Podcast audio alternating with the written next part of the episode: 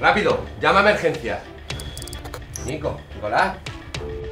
Servicio de Emergencias Sanitarias, le atiende Maribel, ¿en qué podemos ayudarle? Mi padre se, se ha caído al suelo y no, no responde. Dígame su dirección.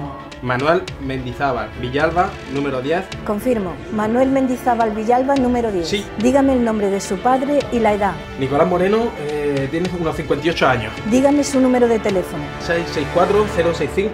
664-065-598. ¿Está respirando? No, creo que no, que no respira. Mantenga la calma, parece que está en parada cardiorrespiratoria. ¿Está usted solo? No, estoy con un vecino. ¿Hay algún desfibrilador cercano? Sí, en la comunidad de vecinos. Por favor, que alguien se acerque rápidamente a por él. Bájate a la portería y trata de desfibrilador. Mientras tanto, ponga el teléfono en manos libres. El equipo de emergencias está en camino. Escúcheme, le voy a explicar unas maniobras que pueden salvarle la vida al paciente y no van a producirle ningún daño, ¿de acuerdo? No se preocupe. Ponga al paciente boca arriba. Póngase a su lado, de rodillas, a la altura del pecho. Ponga sus manos entrelazadas, una encima de la otra, perpendiculares, justo en el centro del pecho, con sus brazos totalmente rectos. Bien, y ahora comprima fuerte unos 5 centímetros con el talón de la mano, apretando fuerte y hágalo de manera rápida. Le voy a marcar yo el ritmo. 1, 2, 3, 4, 5, 6, 7, 8, 9, 10, 27, 28, 29, 30 y así hasta que llegue el equipo de emergencias. Llevamos ya dos minutos y debe usted estar cansado. En cuanto sea posible y llegue su vecino, haga el relevo. Ya está aquí el desfibrilador. Abra el DEA y siga sus instrucciones. Lo está usted haciendo muy bien.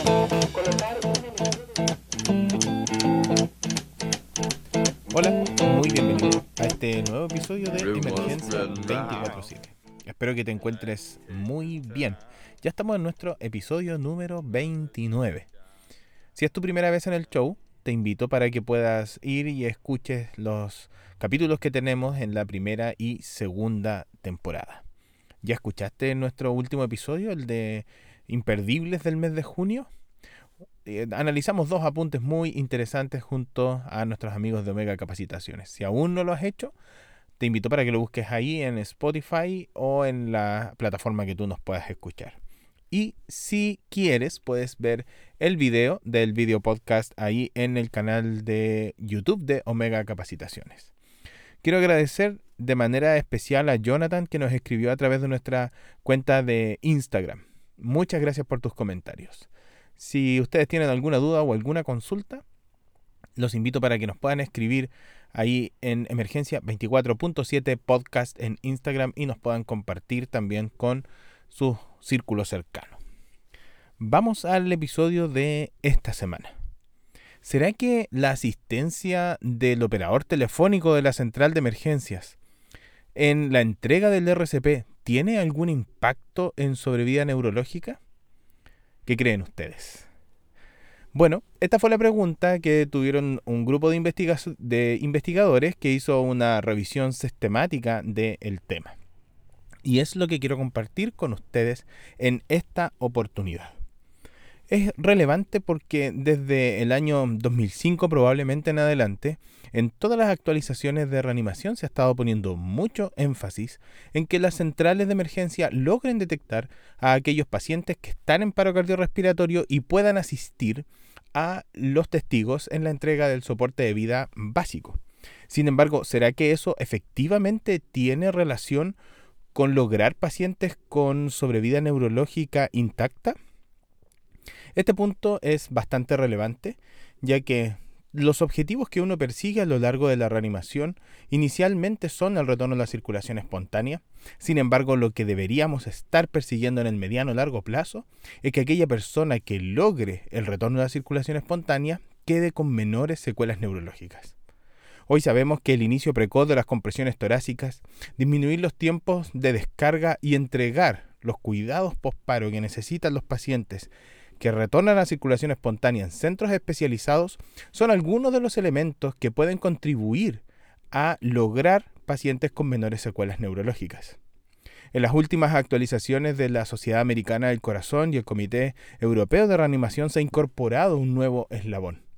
Este eslabón tiene que ver con la recuperación y la reinserción de aquellas personas que logran sobrevivir a un paro cardiorrespiratorio.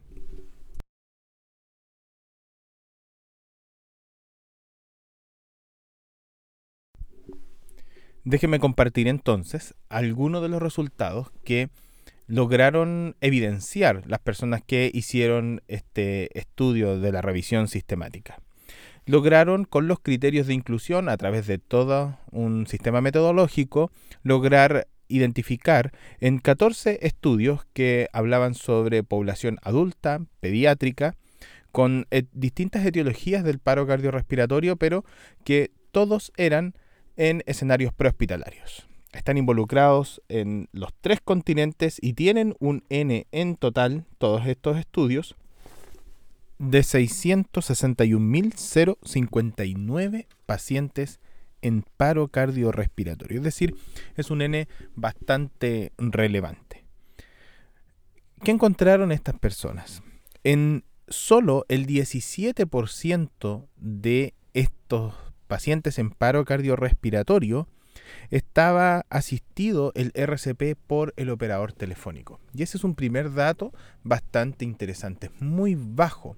Y este porcentaje bajo puede estar condicionado porque parte de las investigaciones estaban previo al año 2000 y otras hasta el año 2016, donde la incorporación de las recomendaciones de asistir telefónicamente a las personas que están al lado de una víctima en paro cardiorrespiratorio se fueron haciendo mucho más presentes, asociado también al entrenamiento de los mismos y la incorporación de los protocolos de RCP con asistencia telefónica.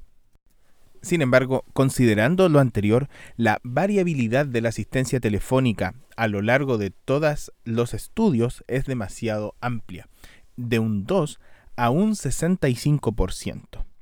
En promedio, solo el 35% de los pacientes que estaban cursando paros cardiorrespiratorios fueron asistidos por testigos con la guía del RCP.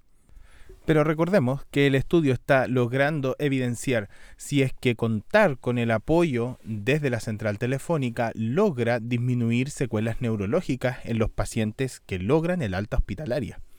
Y aquí es donde probablemente están los resultados más interesantes. Porque solo un 7% de los pacientes que lograron retorno a la circulación espontánea con secuelas neurológicas mínimas o intactos neurológicamente estaba siendo asistido por operador telefónico. Versus el 7,5% que estaba recibiendo compresiones torácicas por un testigo y no necesariamente siendo asistido por el operador telefónico. ¿Qué les parece ese resultado? De pronto tenemos que ir a una mirada un poco más profunda para no quedarnos con el análisis superficial el cual podría ser, bien, pareciera que no hay impacto entonces en contar con un protocolo de reanimación que nos pueda ayudar desde la central telefónica a los testigos que están ahí. Lo cual no es así.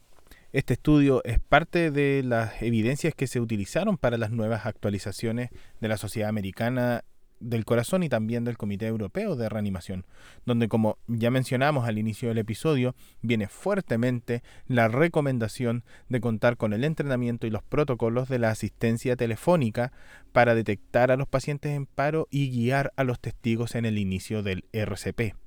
Esta diferencia de 0,5% en el aumento de la sobrevida de los pacientes neurológicamente intactos puede ser cambiado si es que el testigo que está con la víctima inconsciente es guiado para verificar si es que ésta está en paro cardiorrespiratorio y asistir las compresiones torácicas. Cada vez que un operador telefónico inicia la asistencia en la RCP, la víctima en paro tiene más del doble de posibilidades de recibir compresiones torácicas. El tiempo desde estar inconsciente a recibir la primera compresión torácica cae en promedio en 3 minutos y dependiendo de la disponibilidad de desfibriladores externos automáticos, la desfibrilación también se acorta en el tiempo para aquellos pacientes que están cursando con los ritmos desfibrilables. Por lo tanto, hoy en día para nosotros es imperioso contar con centrales telefónicas que tengan la capacidad de poder detectar rápidamente a la víctima que esté en paro cardiorrespiratorio, pero además asistir a los testigos que están en el lugar en las medidas del soporte de vida básico. Ya que las compresiones torácicas, incluso aunque su calidad no sea la óptima, que el testigo no tenga entrenamiento, o por el nerviosismo el desempeño no sea el mejor que pueda conseguir al momento de realizarlas, generalmente los testigos están asistiendo a la reanimación de un familiar, de una persona cercana, una persona de su círculo social en el trabajo, etc. Y eso le incorpora cierto grado de nerviosismo.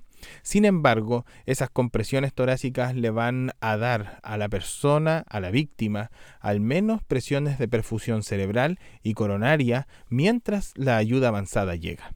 Uno de los elementos importantes y que pueda parecernos básico es que en el momento de que se detecta la víctima en paro y le estamos dando la asistencia telefónica, esta no solamente debe involucrar la frecuencia de las compresiones, sino que además darle ánimo a la persona, irle monitorizando el tiempo de llegada de la ambulancia, ayudarla a identificar elementos como que las vías de acceso hacia el lugar de la víctima estén despejadas para poder disminuir los tiempos de respuesta del equipo de intervención que va a estar posicionado ahí en el lugar. Por lo tanto, de pronto podemos tener una mirada muy simple y no lograr ver la complejidad que tienen aquellas personas que trabajan en los centros reguladores y en los centros de despacho de vehículos de emergencia.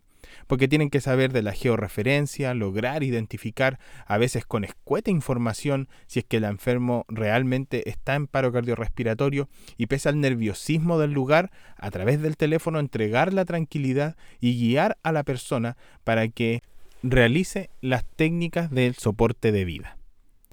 Hace algunos días, en nuestro país, celebramos a todas aquellas personas que trabajan en los centros reguladores, en los centros de emergencia, recepcionando las llamadas, priorizándolas, categorizándolas y además permitiendo que aquellas víctimas que estén en paro cardiorrespiratorio puedan recibir las primeras compresiones torácicas por los testigos y acortando los tiempos de respuesta de las ambulancias.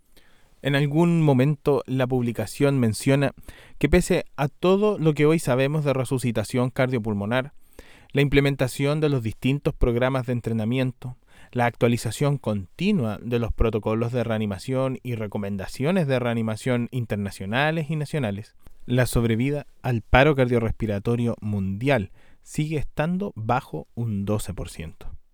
La detección precoz de la víctima inconsciente, la activación de las centrales de emergencia y la ayuda de ellos para permitir que el testigo pueda detectar si es que el enfermo está en paro cardiorrespiratorio e iniciar el soporte de vida, sin duda son parte clave para lograr buenos resultados neurológicos.